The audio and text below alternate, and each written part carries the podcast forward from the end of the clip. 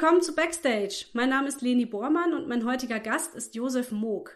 Josef ist Pianist und Komponist. Im Alter von vier Jahren begann er mit dem Klavierspiel und dem Komponieren. Inzwischen tritt Josef international auf und wurde mit zahlreichen Musikpreisen ausgezeichnet. Im Dezember kommt er für ein Gala-Klavierkonzert zurück in seine Heimatstadt Neustadt an der Weinstraße. Hallo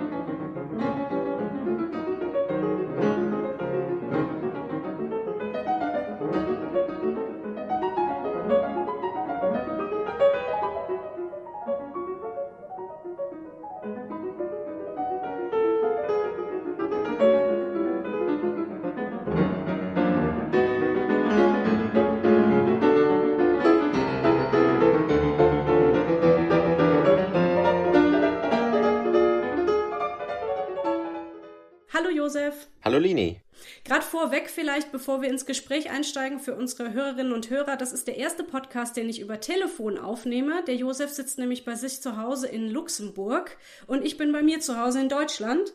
Und deswegen, wenn irgendwas technisch noch nicht ganz so gut klingt oder nicht funktioniert, dann habt ein bisschen Nachsicht mit mir. Wir fangen einfach mal vorne an. Du bist 1987 geboren, bist in Neustadt an der Weinstraße aufgewachsen und ich erinnere mich, dass du in der Grundschule in meiner Parallelklasse warst. Weißt du das? Das ist äh, interessant zu wissen. Also ich wusste, dass du mit meiner Schwester zusammen auf dem Gymnasium warst und ihr wart ja da auch ähm, bei verschiedenen Theaterstücken zu sehen und habe da tolle Sachen gemacht. Ich erinnere mich an den Rotkäppchen-Report. Oh Gott, ja. Zum Beispiel, das fand ich immer ganz toll. Ich war dann zu Gast und ihr habt später natürlich auch noch ähm, dann Barbershop-Quartett gesungen, Tejaleli, ja. was sehr anspruchsvoll ist und, und auch eine schöne Zeit war. Ja, aber in der Grundschule hatten wir zwar nichts miteinander zu tun, aber du warst damals halt schon bekannt als das Kind, was Klavier spielen kann. Deswegen wusste ich das. Ach Gott. Ja. so geht das, ja. Weil du hast tatsächlich mit vier Jahren angefangen, Klavier zu spielen und auch zu komponieren. Kannst du irgendwie erzählen, wie es dazu kam? Oder hast du Erinnerungen an diese Anfangszeit? Ja, also selbstverständlich. Ich meine, das war relativ ähm, simpel, ehrlich gesagt, weil meine Eltern ja auch ähm, klassische Musiker sind. Also meine Mutter ist Geigerin ähm, im Rundfunkorchester in Saarbrücken. Mein Vater war Klarinettist in Ludwigshafen bei der Staatsphilharmonie. Ist er jetzt seit kurzem nicht mehr aktiv. Und so war Musik immer im Haus und eines Tages kam dann auch ein Flügel zu meinen Eltern nach Hause. Die haben den damals gekauft, weil sie nicht immer wegfahren wollten zu ihren Kollegen für die Proben. Und ja, dann stand er da, der, der Riese, dieses, dieses Monstrum. und ich war total fasziniert von, von Beginn an und wollte unbedingt ähm, ja mit diesem Gerät spielen, dieses Monstrum zähmen irgendwie. Das war so ein bisschen diese Idee. Und es gibt auch noch Videoaufnahmen aus der Zeit, wo ich dann da sitze mit offenem Mund und diesen Klängen lausche. Ist schon ganz, ganz lustig. Ich war so ein bisschen wie in Trance und im Prinzip ähm, ist diese Faszination bis heute unverändert. Ich würde sogar eher sagen, die ist noch weiter gewachsen. Also es war ein ganz ja, natürlicher Zugang zum Instrument und irgendwie ähm, Liebe auf den ersten Blick. Ähm, ich habe im Vorfeld zu dieser Podcast-Folge auf Instagram und Twitter gebeten, mir Fragen zu schicken. Da kamen besonders viele Fragen zu dieser Kindheitsgeschichte. Äh, zum Beispiel kam die Frage, was mich interessieren würde, wäre, ob du dir manchmal gewünscht hättest, mehr Kind sein zu können, anstatt zu üben, Konzerte zu geben und so früh schon komponieren zu können. Ich stelle mir das nämlich nicht so leicht vor für ein Kind. Ja, das ist natürlich ähm, so eine ganz klassische Frage von außen betrachtet. Ähm, und ich muss sagen, da ich ja sehr gerne am Instrument Zeit verbracht habe und auch bis heute fast immer ähm, die Zeit vergesse, wenn ich am Instrument bin, also so eine Art Flow-Erlebnis habe, ist mir das damals nie so aufgefallen. Also für mich war die Zeit am Klavier genauso schön wie für den einen oder anderen draußen mit anderen ah, ja. Kindern oder am ja. Computer vielleicht. Natürlich nicht jeden Tag, das ist klar. Also gerade als ich dann äh, anfing auch zu üben und so weiter, dann kommt der Widerstand rein und dann stellt man fest, es geht eben nicht immer alles auf Anhieb. Ich hatte aber Glück, dass ich ähm, dank meiner Eltern und auch durch die Lehrer, die ich schon früh hatte, gelernt habe, dass das auch dazugehört, dass man nicht immer nur spielen kann. Das ist ja, sagen wir mal, wenn man jetzt äh, im Fußballverein ist oder so, ist das ja ähnlich. Man muss ja schon auch trainieren. Ähm, oder wenn man zeichnet, muss man immer wieder üben. Und ich habe gemerkt, dass ich durch diese äh, Übungssituation neue Fähigkeiten erlerne. Und das hat mich dann irgendwann so begeistert, dass ich dann verstanden habe, wo der Sinn da liegt. Ähm, ja. Also war mir selber das gar nicht so bewusst. Sehr wohl habe ich aber gemerkt, dass ähm, meine Freunde und so weiter das äh, ungewöhnlich fanden und dass natürlich dann auch manche Kontakte äh, nicht so gepflegt werden konnten, wie das, äh, sagen wir mal, vielleicht bei anderen Kindern der Fall gewesen wäre. Also die ja. gingen dann eben raus und wenn du nicht dabei bist, bist du dann eben raus aus dieser Gruppe. So geht das ja dann bei Kindern öfter mal. Ja. Und ähm, gut, ich glaube, mein Naturell ist eher, ich bin so jemand, der sich auch sehr gut mit sich selbst beschäftigen kann, beziehungsweise am Instrument, wie gesagt, die Zeit vergisst. Und ähm, dadurch ist mir das nie so als etwas Schmerzliches bewusst geworden. Also ähm, ich denke, es ist eigentlich sehr gut gelungen, so eine Balance zu finden zwischen der normalen Kindheit und trotzdem auch schon der frühen Entwicklung dieser äh, musikalischen Fähigkeiten. Ja. Es gibt ja noch jemanden, der mit vier Jahren angefangen hat, Klavier zu spielen, nämlich Mozart. Wirst du häufiger mal mit dem Wunderkind-Begriff konfrontiert oder wie stehst du zu diesem Begriff? Das ist eine sehr gute Frage. Also ähm, ich wurde damit früher, als ich tatsächlich noch ein Kind war, dann damit konfrontiert, ähm, konnte das damals noch nicht so ganz begreifen, was damit gemeint ist und äh, fand das immer irgendwie doof. Aus dem einfachen Grund, weil ich äh, dachte, das hätte irgendwas mit Niedlichkeit und äh, Putzigkeit und auch ein bisschen mit dem dressierten Äffchen zu tun, das ich nie mhm. sein wollte.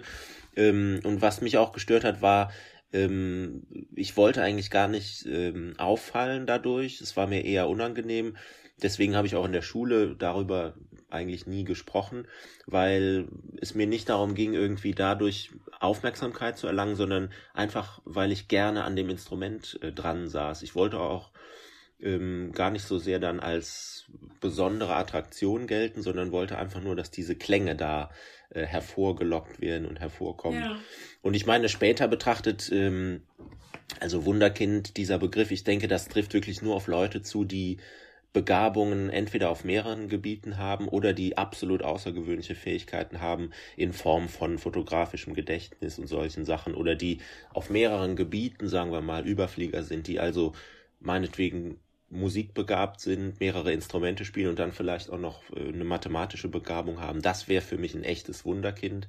Ähm, wobei fast alle ähm, sogenannten Wunderkinder, die ich kennengelernt habe, haben den Begriff eher abgelehnt. Mhm, ja, das habe ich mir auch schon gedacht. Deswegen habe ich die Frage mal mit reingenommen. Ja. ja.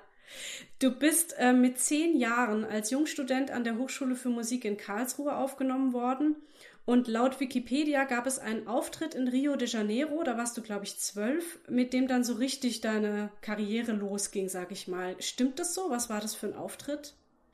Ja, also rückblickend kann man das schon so sagen. Ich habe natürlich vorher auch schon immer wieder Konzerte gespielt und auch nach diesem Konzert in Rio immer wieder auch, auch Konzerte in so einem äh, privateren Rahmen gegeben. Das war so ein fließender Übergang.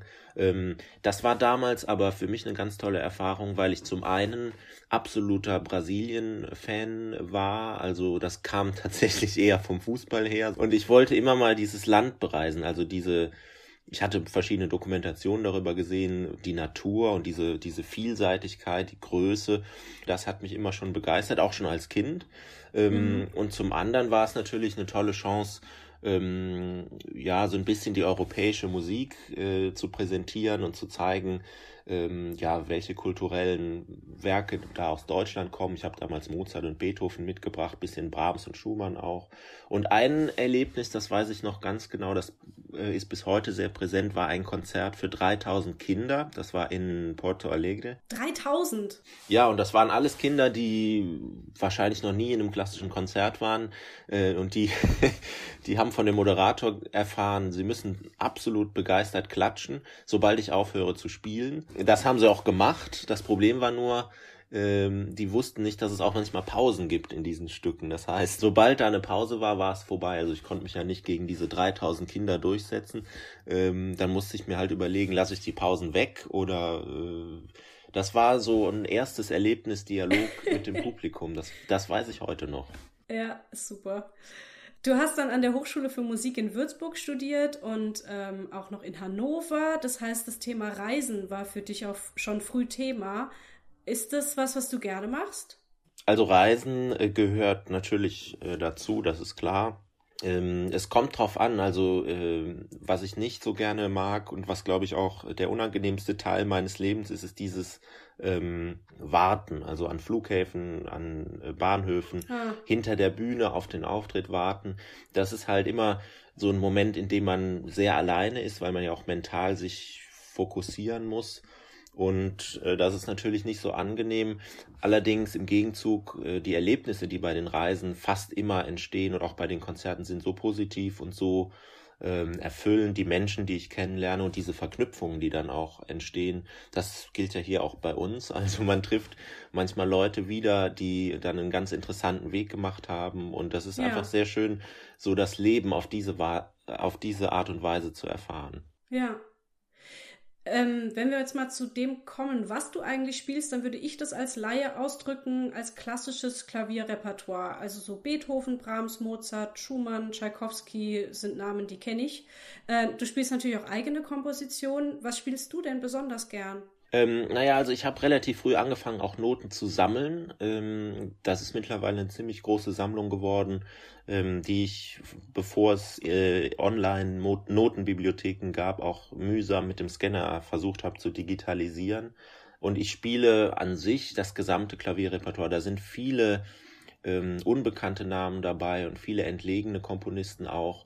Ähm, und mich reizt immer so ein bisschen dieser, dieser schmale Grad zwischen dem, was man doch schon kennt, also die Komponisten, die du eben genannt hast, und doch auch immer wieder neue Entdeckungen. Also viele tolle Werke sind so ein bisschen in Vergessenheit geraten und haben oftmals einen Bezug zu den bekannteren Werken. Und wenn man die im rechten Licht präsentiert, auch bei CD-Aufnahmen, dann können, glaube ich, beide Seiten davon profitieren. Also sowohl die bekannten Werke als auch die unbekannten erstrahlen dann in neuem Licht. Ja. Aber es ist für mich sehr schwer, mich da einzuschränken. Ich denke, Musik ist auch Stimmungssache. Ähm, das kennt ja jeder. Also man hört nicht zu jeder Zeit immer gerne das Gleiche. Ich glaube, das ist einfach zu komplex und zu vielschichtig, auch um jetzt sagen zu können, ich mag am liebsten nur diesen einen Komponisten. Was hörst denn du für Musik in deiner Freizeit? Da bin ich ganz offen. Also ich ähm, höre sehr, sehr gerne Jazz, ähm, Gospel und Funk, ähm, aber ich höre an sich eigentlich alles, alles gemischt. Also seltener jetzt Pop, aber ich bin jetzt keiner der äh, klassischen Musiker, die irgendwie äh, dann sich die Ohren zuhalten oder oder weggehen oder im Restaurant darum bitten, dass man die Musik abschaltet oder so, sowas. Das gibt's alles. Oh, ja, genau. Nee, ich bin da sehr offen. Also ich denke, Musik und, und diese vielen Stile, das muss man einfach genießen, dass es diese Vielseitigkeit gibt und Musik hat diese besondere Kraft und diese besondere Faszination. Das gilt auch für uns professionelle Musiker. Deswegen machen wir das ja. Und insofern, ja. diejenigen, die ins Konzert kommen und diejenigen, die auf der Bühne sind, teilen diese Begeisterung. Und das finde ich einfach sehr schön. Ja. Hast du denn noch Lampenfieber vor einem Auftritt? Ja, absolut. Also ähm, das gehört schon dazu, weil man ja ganz klare Vorstellungen von dem hat, wie es im Idealfall klingen soll, wie alles gelingen soll. Und ähm, das ist natürlich schwierig, das so hinzukriegen, vor allen Dingen auf wechselnden Bühnen und in, in Abhängigkeit zur Tagesform. Also das ist sehr viel Mentalität, die damit einfließt. Aber ich glaube, es gehört auch dazu bis zu einem gewissen Grad. Ähm, ich bin immer damit zurechtgekommen, ähm, habe immer Mittel und Wege gefunden, das irgendwie so zu dämmen, dass ich mich dann innerhalb von einigen Minuten im Konzert auch, auch frei gefühlt habe. Aber das ist eben immer noch ein Auftritt, das ist normal, glaube ich. Vielleicht eine bisschen blöde Frage, aber die interessiert mich. Verspielst du dich auch mal bei so einem Auftritt? Ähm, ja, also es, es kann nicht gelingen, dass man immer alles trifft, das ist klar. Es kann auch mal passieren, dass man vielleicht nicht so gut trifft oder dass das Instrument ähm, knifflig ist, ein bisschen hakelig an der einen oder anderen Stelle. Ich habe auch schon Situationen erlebt, wo im Konzert jemand umgefallen war, also jemand irgendwie einen ah. Kreislaufkollaps hatte oder das war auch mal ein Randaleur oder ein, ein, wie, wie man da sagt, ich weiß es nicht, im Konzert, Was? der dann mittendrin reinkam und äh, dann rumgeschrien hat. Also da erlebt man schon einiges, Handys, die klingeln, das kann alles passieren. Man muss einfach dann sehen, wie geht es weiter und äh, wenn irgendwas passieren sollte, muss man natürlich Mittel und Wege finden, wie die Katze immer wieder auf die Füße zu fallen. Ja, das erinnert mich jetzt gerade an mein letztes Chorkonzert. Also ich singe so hobbymäßig seit ein paar Jahren in einem Chor in Neustadt. Ja. Und äh, beim letzten Weihnachtskonzert ist ähm, mitten im Stück jemand plötzlich auf uns zugerannt gekommen und meinte, stopp, stopp, Sie müssen sofort aufhören zu singen. Da oben ist jemand umgefallen auf der Empore in der Kirche. Ach und Gott. im ersten Moment haben wir alle gedacht, oh Gott, die Kirche brennt, irgendwo wurde eine Bombe gefunden oder sonst irgendwas, ja, weil der so, so panisch angerannt kam. Wir haben dann das Konzert unterbrochen und die Dame, der ging es dann zum Glück schnell wieder gut, die wurde dann halt mit dem Krankenwagen abgeholt und dann haben wir weiter gesungen.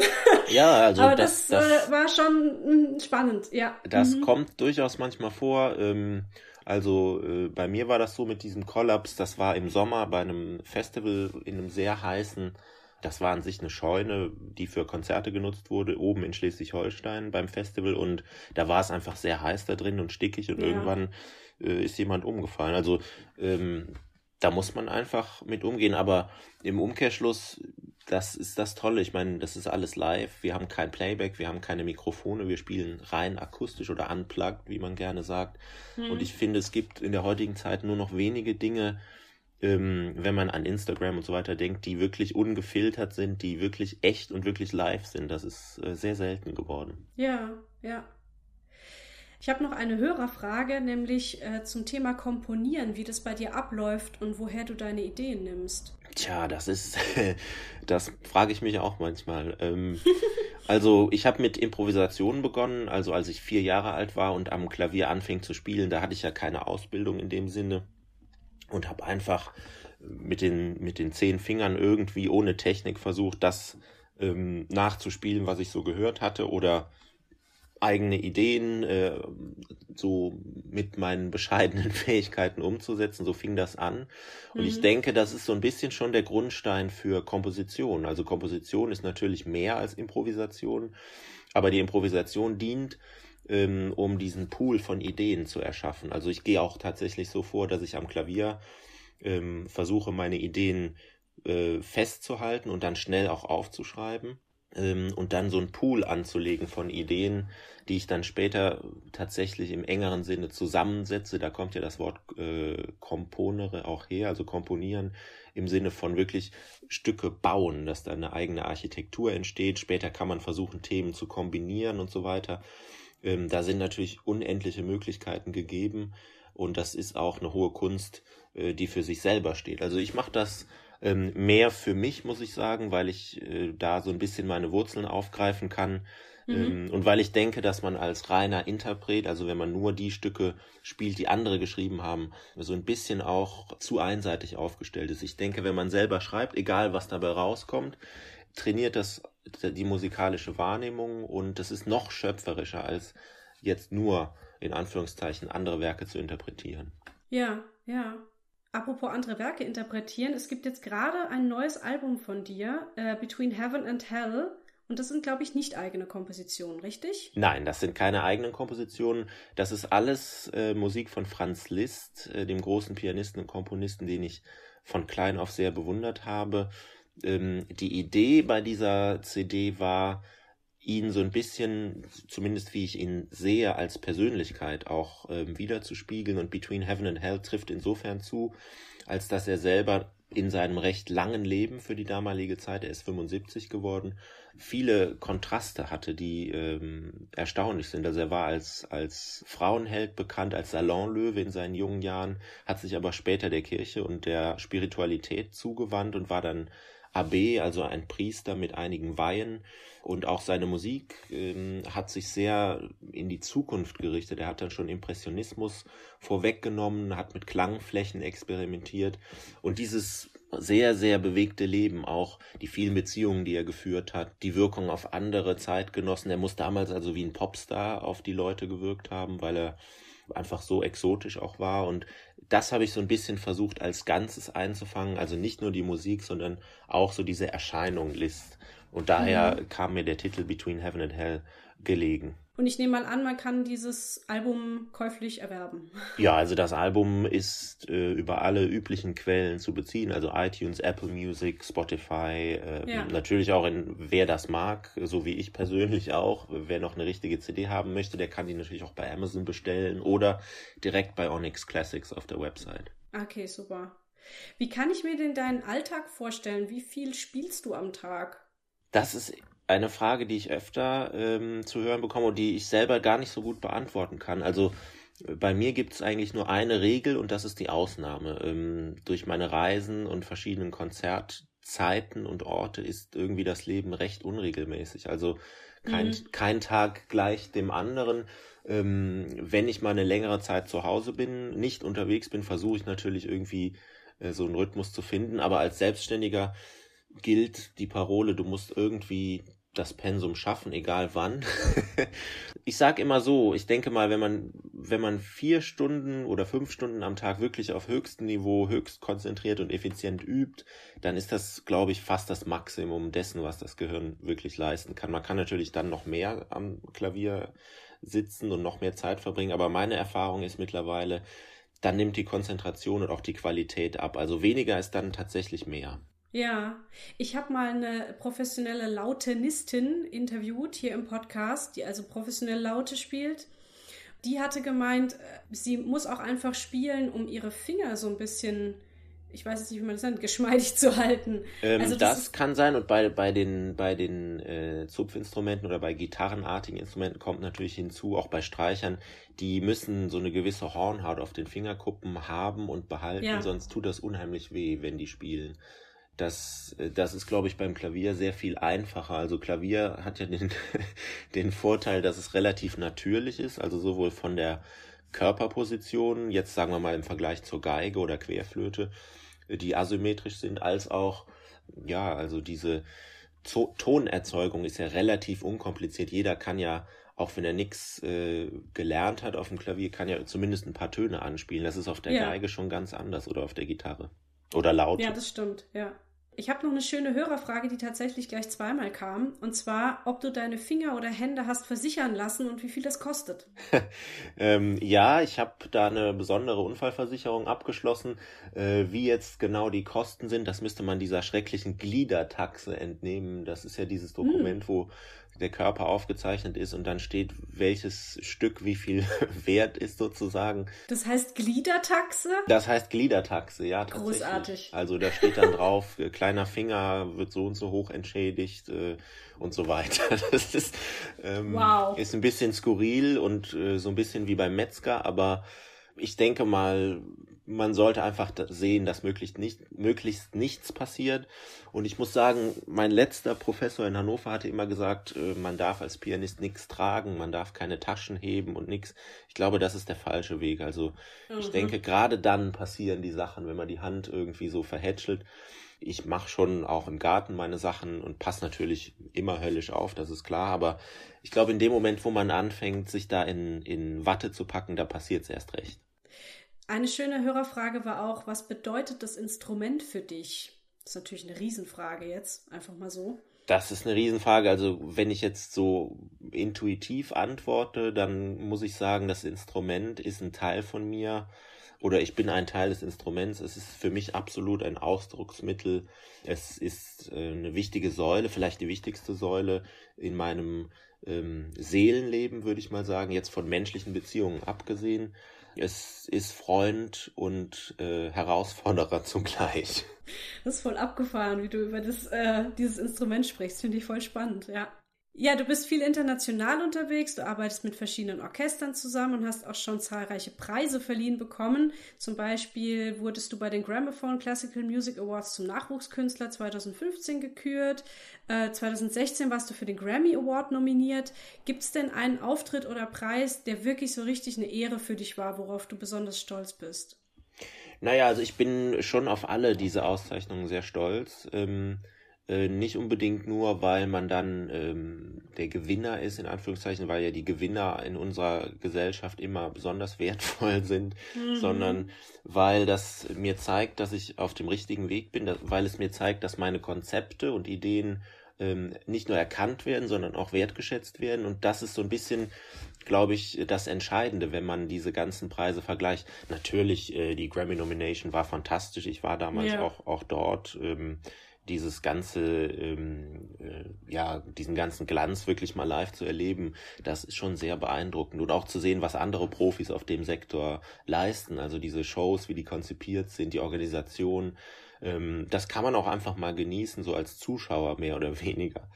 Also ich denke, mein, mein größter Wunsch wäre, dass dass das weiter läuft, also dass ich sozusagen weiter auf diesem Weg mich entwickeln kann es klingt vielleicht ein bisschen langweilig, aber ich kann jetzt nicht sagen, wenn ich jetzt in dem Saal da, da und da gespielt habe oder diesen und jenen Preis gewonnen habe, dann habe ich das Ziel erreicht. Ich glaube, der Weg ist das Ziel und Künstler aller Arten ähm, hören meiner Meinung nach dann auf, Künstler zu sein, wenn sie nicht mehr suchen, wenn sie zufrieden sind äh, mit dem, was sie gerade machen. Also man darf ruhig zufrieden sein, aber ich denke, man muss immer nach etwas suchen. Und in dem Moment, wo das aufhört, ist auch der schöpferische Prozess an einem Endpunkt angekommen. Ich glaube, das, das sollte nicht passieren. Ja. Du lebst inzwischen in Luxemburg. Darf ich fragen, warum? Ja, das ist ganz einfach zu erklären. Ich bin ja freischaffend, insofern könnte ich auch in der Wüste Gobi äh, wohnen, theoretisch. Ja. Ähm, das ist natürlich ein großer Vorteil, aber meine Frau ist ähm, auch Musikerin, die ist Bratschistin ähm, und die spielt im Orchestre Philharmonique in Luxemburg seit einigen Jahren und so haben wir als Lebensmittelpunkt dann hier ähm, Luxemburg ausgewählt und ist eine sehr, sehr schöne Gegend, die mir nicht so bekannt war. Ich bin ja auch verwöhnt aus, aus der Pfalz. Ähm, ist auch eine Weingegend hier, wiederum ganz anders als die Pfalz und was mir besonders gut gefällt, ähm, ist diese Nähe zu Frankreich, Belgien, ähm, Deutschland, Luxemburg. Das sind so diese vier Länder in unmittelbarer Nähe und es ist wirklich so, äh, wenn man hier unterwegs ist in der Region, das ist absolut fließend. Das ist wirklich europäisch und das äh, finde ich schon sehr beeindruckend. Ja, schön. Wie ist es denn jetzt für dich, wenn du nach Neustadt zurückkommst? Ähm, ach, ich bin gerne in Neustadt, wenn ich, wenn ich wieder da bin. Äh, zum einen natürlich die Familie zu sehen, meine Eltern, Freunde. Ich treffe auch meine Schwester dann oft dort, wenn, wenn wir die Eltern besuchen. Ähm, zum anderen natürlich diese ganze Umgebung, die, die Landschaft, die Innenstadt und so weiter. Ähm, ich sehe natürlich auch, was sich verändert. Ich denke, das wird, wird allen anderen auch so gehen, was anders ist als zum Beispiel in meiner Kindheit, äh, wo neue Geschäfte sind und wie sich durch den Zahn der Zeit auch Neustadt verformt. Aber mhm. ähm, es ist immer spannend. Also ich freue mich immer da zu sein und auch im Saalbau aufzutreten hat natürlich eine besondere Bedeutung, weil das somit der erste Konzertsaal war, in dem ich ähm, so ein bisschen Bühnenluft äh, geschnuppert habe, erstmal aus dem Publikum heraus und später dann auch bei ersten Auftritten.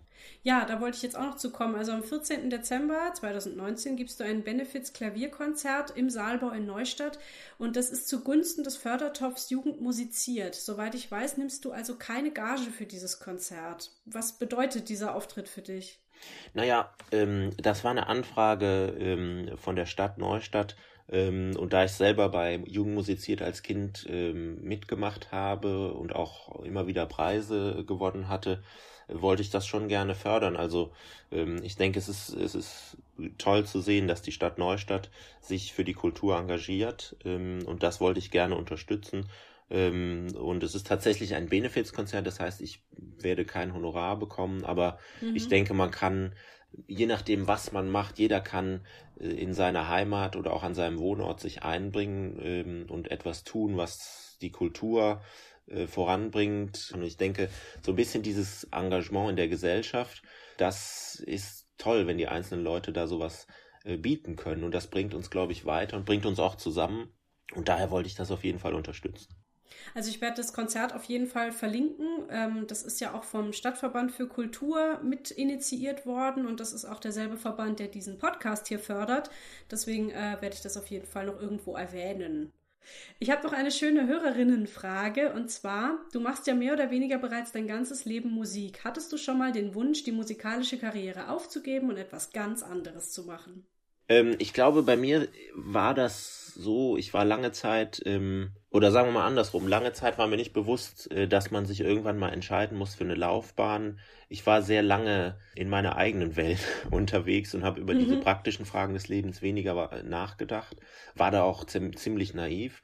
Und ich glaube, dadurch, dass für mich die Musik keine Karriere in dem Sinne ist, ich auch nicht sagen kann, das ist Freizeit, das ist äh, Beruf oder Job, wie, wie, wie bei vielen Leuten, äh, habe ich das nie so ganz äh, als äh, beruflichen Werdegang allein empfunden. Und dadurch hat sich auch nie die Frage gestellt, möchte ich das machen oder möchte ich vielleicht doch was anderes machen.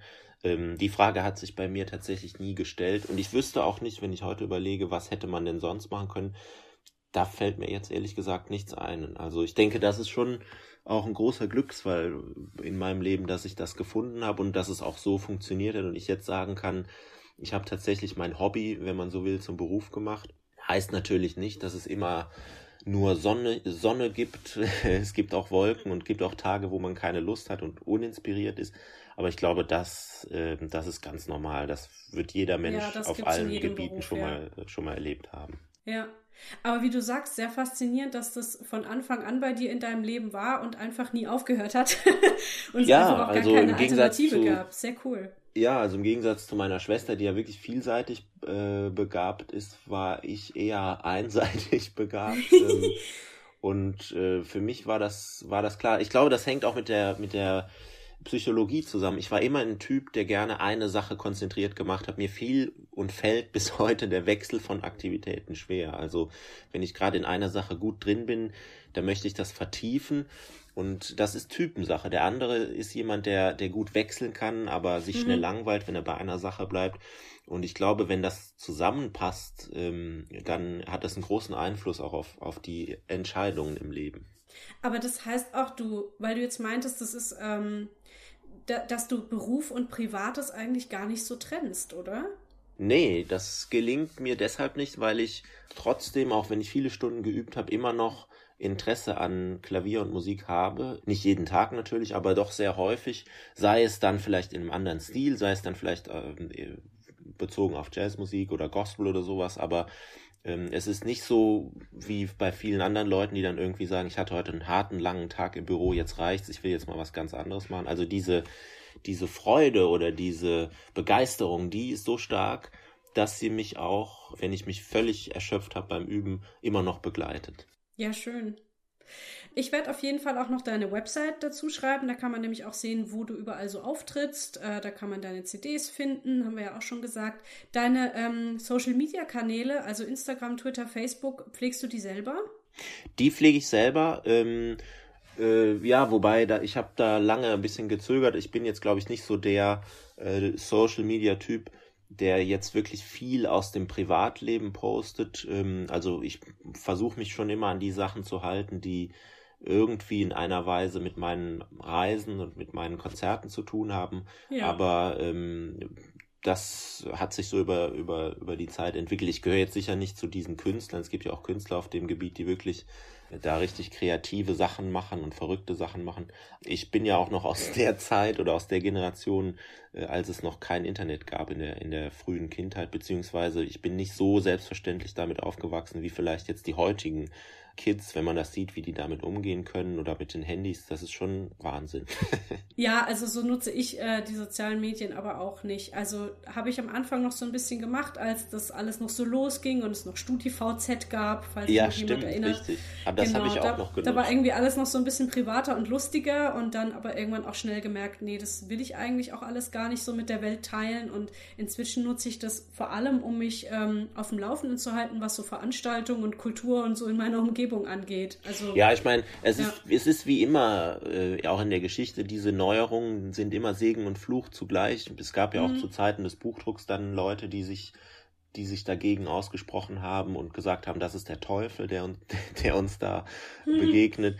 Ähm, ich glaube, es kommt immer drauf an, der Mensch ist eben ähm, sowohl im Guten als auch im Schlechten zu vielem fähig und ich bin immer ein Freund von Aufbauen, von Konstruktivität und von Kreativität. Ich finde immer toll, wenn das so genutzt wird. Man muss natürlich auch die Schattenseite sehen. Es wird natürlich viel Bullying und auch Rufmord und solche Sachen werden natürlich auch betrieben über Social Media. Das ist klar. Ja. Dann wäre meine letzte Frage, was wünschst du dir? Naja, ich denke, ich wünsche mir erstmal schon auch die Sachen, die sich alle Menschen wünschen, also Gesundheit, ähm, Frieden und, und, und äh, Inspiration. Ähm, äh, Kontinuität ist, finde ich, sehr wichtig, hatte ich ja schon mal angedeutet, ähm, dass ich das fortsetzen kann, so wie es bisher auch sich entwickelt hat, ähm, dass ich mich als Mensch immer mitentwickeln kann. Es gibt ja auch Karrieren, die so schnell wachsen, dass man irgendwie den Überblick verliert. Das wäre nichts für mich. Und ich bin auch jemand, glaube ich, der gerne sein eigener Herr bleibt. Also mhm. ähm, ich hatte verschiedene Angebote von den großen Plattenlabels, aber das ist nicht mein Weg, glaube ich, weil man dann viele Vorschriften auch bekommt und ein Image verpasst bekommt und das ist dann vielleicht nicht immer zeitgemäß, das darf sich dann nicht verändern. Das ist, glaube ich, ich bin schon auch ein bisschen ein Eigenbrötler. ja, das finde ich jetzt aber gerade ganz cool, was du sagst, weil es gibt tatsächlich auch Bands, die ich mal sehr gerne gehört habe, bis sie dann von einer großen Plattenfirma aufgekauft wurden. Und dann auf einmal war irgendwie nichts mehr von dem da, was ich immer so toll fand. Ja, also ich meine, ähm, ich kann das an einem ganz interessanten Beispiel vielleicht äh, veranschaulichen. Ich habe neulich mal einen Artikel gelesen, da ging es um Netflix und die Filmproduktion in der heutigen Zeit. Und da habe ich gelesen, dass es mittlerweile Formeln gibt, mit denen man den perfekten, in Anführungszeichen, Gehalt äh, von äh, neuen Serien berechnet. Also da wird irgendwie ausgerechnet, wie viel Spannung, wie viel Erotik, wie viel äh, Humor und so weiter muss in einer Serie wann enthalten sein, damit die erfolgreich ist das ist halt leider so ein bisschen die, die Diktatur des Kommerz, die in unserer Welt um sich greift. Ich meine, man sieht es auch an den Geschäften, der Mainstream in Anführungszeichen regiert und das Ergebnis ist schon so ein bisschen diese ja, Uniformität, wenn man in, in irgendwelche Shopping Malls geht. Es gibt ja dann doch mittlerweile fast überall die gleichen Ketten. Und so ein ja. bisschen dieses individuelle geht verloren, weil es sich nicht mehr so durchsetzen kann gegen diese Giganten. Ich glaube aber, und das sehe ich auch immer wieder bei Konzerten, dass der Wunsch nach diesem individuellen und nach diesem einzigartigen, was man nur an einem Ort bekommen kann oder was nur ein Künstler bieten kann, doch sehr groß ist. Also es gibt immer wieder Leute, die mich fragen, ob ich auch Schallplatten aufnehme. Also dieser Markt kommt auch wieder, dieses Vinyl. Ah. Ähm, ja. Es gibt auch Gegenbewegungen und ich glaube, wir müssen schon aufpassen. Dieser Superkapitalismus hat natürlich viele Vorteile, aber er hat, birgt auch große Gefahren. Ähm, und diese Eigenheiten, auch die eckigen, die muss man mit äh, Hauen und Stechen verteidigen. ja. Dann vielen Dank, Josef, dass du dir die Zeit genommen hast. Sehr gerne. Und äh, ich wünsche dir natürlich alles Gute weiterhin. Ja. ja, dir auch, Leni. Vielen Dank. Dankeschön. Vielen Dank euch fürs Zuhören. Ihr könnt Backstage auf iTunes oder Spotify abonnieren. Gerne auch ähm, einen Kommentar da lassen, wenn ihr möchtet, oder eine Bewertung. Jede Folge kann man auch als MP3 auf dem Blog herunterladen. Schaut auch gerne mal bei Facebook, Instagram oder Twitter vorbei. Und wenn ihr mir eine Mail schreiben wollt, könnt ihr das gerne an backstagepodcast.gmx.de tun. Dann hören wir uns hoffentlich bald zu einer neuen Folge mit einem neuen Gast wieder. Tschüss! Tschüss!